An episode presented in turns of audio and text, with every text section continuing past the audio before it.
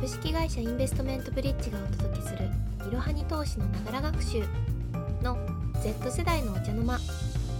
このエピソードはインタビュー形式でお送りしている Z 世代のお茶の間の前半エピソードです。Z 世代の意識や価値観を知っていただけるようなトークをインタビュー形式でお届けします。インターン生の清水がホストを務めさせていただきます。このインタビューがリスナーさんのモチベーションを上げることに貢献できたら嬉しいです。それでは本日も参りましょう。Z 世代のお茶の間第4回。今回はインターン生のつくもさんにお越しいただきました。では早速自己紹介をお願いします。はい、えっと、大学4年生で将来この春から IT 系の企業に進むつくもと申します。私は結構国際情勢であったりとか世の中の流れているニュースに対して細かいものに結構気が回るタイプです。インターンに参加した理由としてはより生の情報であったり日々目まぐるしく変化していく情報に触れておきたいというふうに考えていてそのためインターンに参加しました。中でもインターンに参加していて同じ目標に向かって頑張る仲間と出会えたのはすごく大きなことだったなと思ってます。本日はよろしくお願いします。はいよろしくお願いします自己紹介もありがとうございますじゃあ早速インタビューの方に入っていきたいんですけど、えー、まず最初に、えー、本日質問させていただく5つの、えー、質問をご紹介したいと思います1つ目契約中のサブスクを教えて2つ目100万円手に入れたら何に使いたい ?3 つ目将来好きに使えるお金ができたら何に使う ?4 つ目キャリア優先？プライベート重視？最後5つ目。同じ会社で長く働く？それとも転職希望？この5つで進めさせていただきたいと思います。契約中のサブスクを教えてください。はい。私は結構多くのサブスクに契約してまして1個ずつ挙げていくと Netflix、はい、 Disney Plus Amazon プライム Coke ON Pay の4つになります最後は Coke ON Payはい。えっとこちらのサブスクなんですけど僕は結構外出先で飲み物を買うことが非常に多くて、はい、その飲み物を購入するっていうものを月額料金1日1本まあ、無料っていうか1日1本分はプレゼントされるっていうサブスクに入会してます。へえそんなのがあるんですね。知らなかったです。ありがとうございます。じゃあその4つのうちの3つは動画配信のサブスクでしたねはい。なぜ3つも動画配信のまあ Amazon プライムは動画だけじゃないですけどどうしてそんなに入ってらっしゃるんですか？はい。と私は結構時間を無駄にしたくないっていうふうに考えるタイプで特に人生の中での無駄な時間が移動時間だというふうに考えたんですね。はい、なので移動時間を通して何か自分自身でも熱中できるもの夢中になれるものがあればと思ってたまたま映画であったりドラマを見るのが好きだったので動画配信系のサブスクを多く契約してます。なるほどありがとうございます。音楽とかは契約されてないんですか？えっと、言い忘れたんですけど、音楽もスポーツ界で、はい、契約してます。結構ね、サブスク、私もこの質問考えてた時に、自分は何のサブスクに登録しているだろうかって考えて、どこまでがサブスクって言えるのか、かだんだんわかんなくなってきましたけど、定期購読みたいな、読み放題みたいなのも含めると、最近は音楽とか動画に加えて、あの、日経のクロストレンドとかにも契約をしていて、なんかサブスク自分はこれやってるって思うけど、意外とそこに含まれてないものもいろいろ契約してたりとかするんですよね。ちなみにおすすめのサブスクはありますか？すすめは、やはり、ネットフリックス、もしくは、えっと、ディズニープラスになりますね。お、理由を教えてください。理由は、見れる動画であって、まあ、映像と、えー、映画であったり、ドラマの質であったり、まあ、バリエーションが豊富だなっていう印象があるからリエーションの豊富さでもディズニープラスはディズニーだけじゃないんですか？ズニープラスはみんなディズニーだけっていうふうに思われがちなんですけど実は他にもあって、ディズニー作品の他にもピクサーの作品もありますし最近だとマーベルの作品も多くあるので他のネットフリックスやアマゾンプライムで見れない映画も見ることができるんですなるほほど。じゃあその2つがおすすめということですね。はい。コークオンペイは私全然知らなかったんですけど、あの、周りで使ってる人も多くいるんですか？そうですね。正直多くないなっていう印象があって、うん。周りで使っているのを僕を含めた友達2、3人だけなので、まだまだ普及してないのかなと思ってます。いつからサブスクの契約を開始していたんですか？コークペイは、えっと、大学4年生の春からなので、去年の4月から契約をしています。お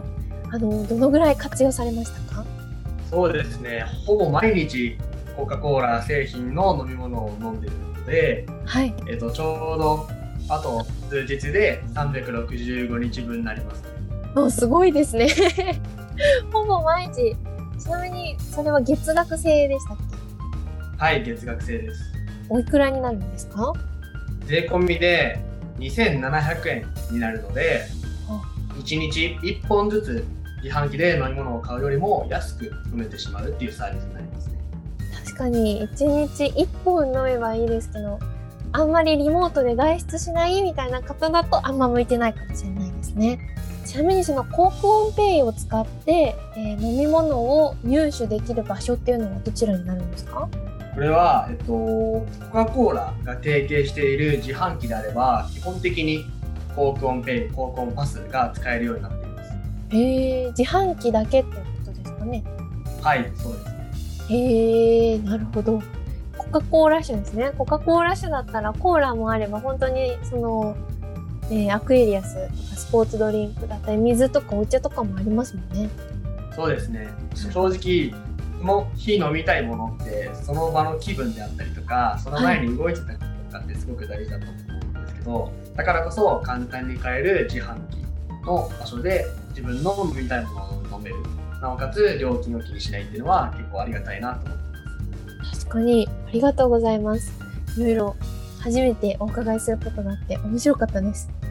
えー、じゃあ次の質問に移ります。100万円手に入れたら何に使いたい？具体的な内訳も一緒に教えてください。はい。えっと、これ僕大きく3つの方法で使いたいなと思ってて、1つ目が親孝行で、2つ目が自分自身で、3つ目が自分の将来に対しての、まあ、貯蓄もしくは株式投資に当てたいなっていうふうに考えています。じゃあそれぞれについてもうちょっと詳しくお伺いしてもいいですか？はい。まず1つ目の、えっと、親孝行に関しては、家族旅行をプレゼントしたいなっていうふうに思っているので、お私は4人家族なので、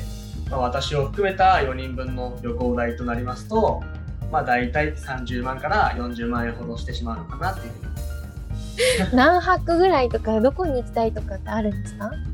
一番あるのは2泊3日で北海道もしくは沖縄に行きたいっていうふうに考えてます。なるほど。確かに飛行機代もあるとそのぐらい必要になってくるかもしれないですよね。それに北海道と沖縄はもう本当に最北端最南端ですけどどうしてそこの2つが希望の箇所になってるんですか？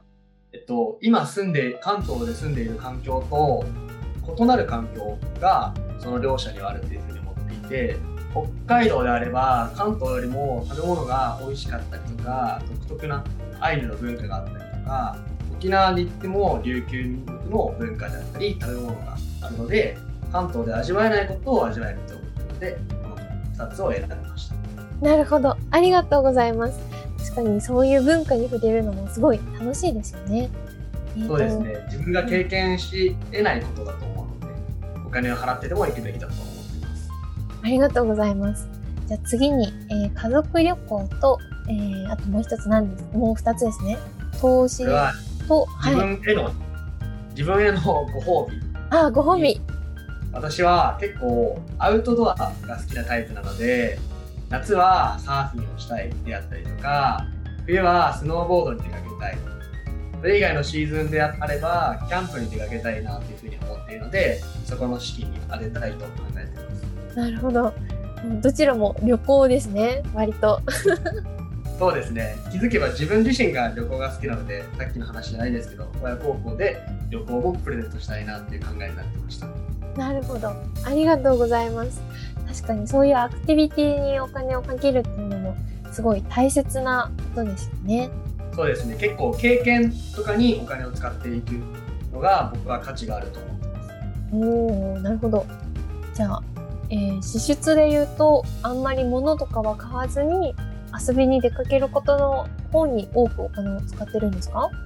正直一概にそうとも言えなくてサーフィンであったりとかスノーボードキャンプに関してはすごくお金がかかってしまうものなんですね。うんスノーボードであれば、えっと、ボードであったりウェア全て揃えた時には10万から15万円ほどしてしまうのでそれなりの支出になってしまいます。うーんなるほどじゃあ物も買うけどでも割と経験のためにお金を使うことが多いんですね。そうですね。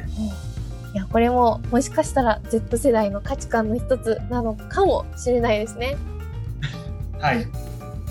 えーとじゃあそれで、えー最後に投資でしたっけ？貯蓄や投資に回したいというお話だったんですけどこれについても詳しくお伺いしてもいいですか？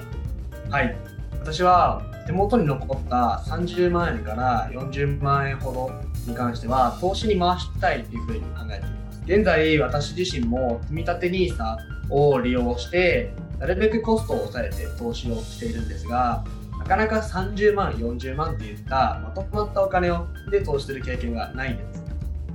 だからこそ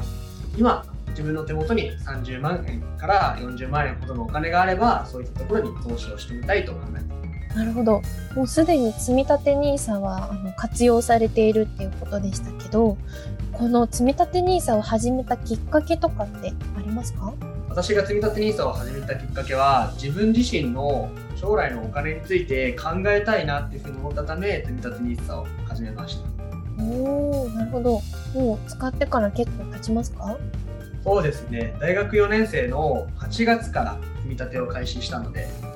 やっと半年と少しが経ったかなという感じです。おおじゃあ割ともう慣れてきた慣れてきたというか積立 NISA に、えー登録活用していく上で、えー、と毎月お金を自分であのあアプリとかで入れていくんですか？それとももう自動的に決めた額がどんどんどんどんあの積立 NISA に回っていくっていう形なんですか？私の場合は後者で現在利用している楽天証券と楽天カードをつなげてあるので毎月自動的に楽天カードに一定額の請求がいくようになっています。あのこれを初めてやってみたいなとかちょっとまだ全然情報収集できてないけど興味があるなっていう方におすすめとかあの何かアドバイスとかありますか？そうですね。アドバイスをするのであれば結構投資ってそんなに難しくないよっていうふうに、えっと、アドバイスやコメントを送りたいなっていうふうに思っていてお私自身も例えば毎月自分のお金が5000円ずつそこの投資っていうものに対して使っていきますと。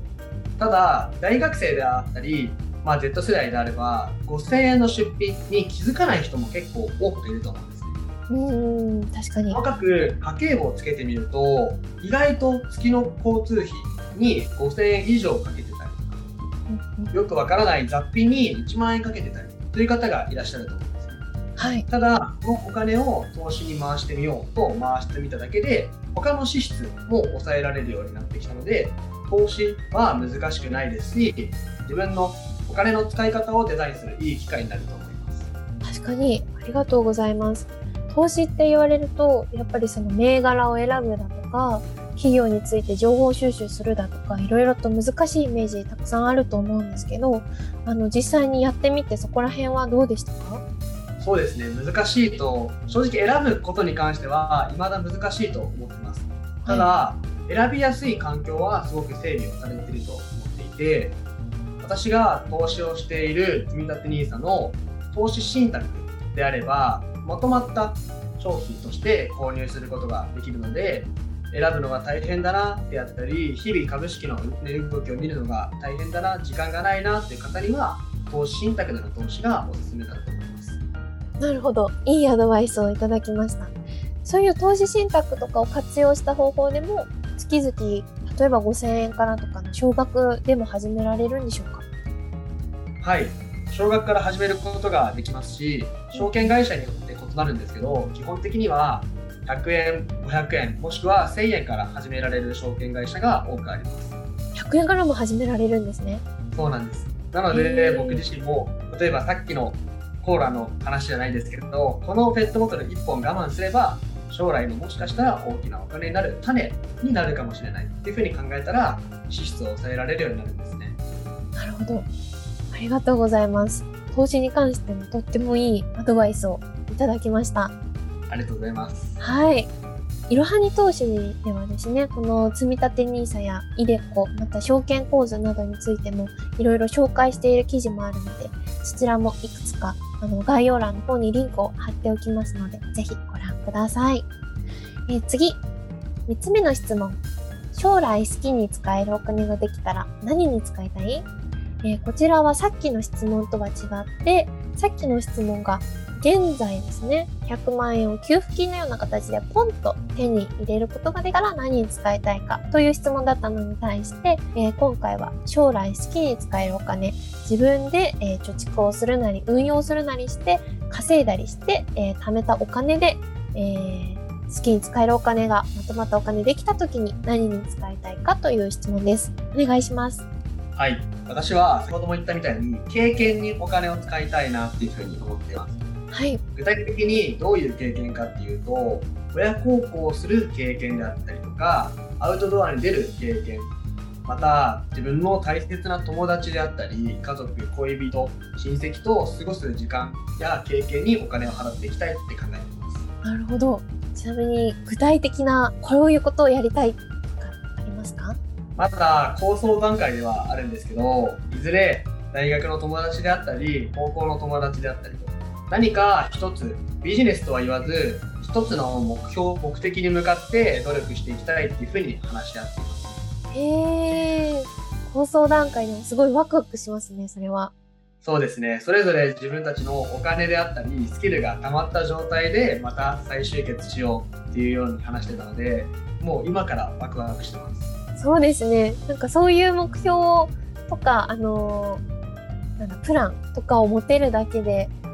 あの、お仕事とかも頑張れたりとか、日常の空いた時間とかを、ね、そういう自分の、なんだ、スキルアップに使うこととかもできそうで、いいですね、とっても。そうですね。モチベーションを上げるにはもってこいの話だと思ってます。確かに。ありがとうございます。本日も最後までご視聴いただきありがとうございました。ぜひこの番組への登録と評価をお願いいたします。ポッドキャストのほか、公式 LINE アカウント、Twitter、Instagram、Facebook と各種 SNS においても投稿をしているので、そちらのフォローもよろしくお願いします。ローマ字でアットマークいろはに投資です。また、株式会社インベストメントブリッジは、個人投資家向けの IR 企業情報サイトブリッジサロンも運営しています。こちらも説明欄記載の URL よりぜひご覧ください。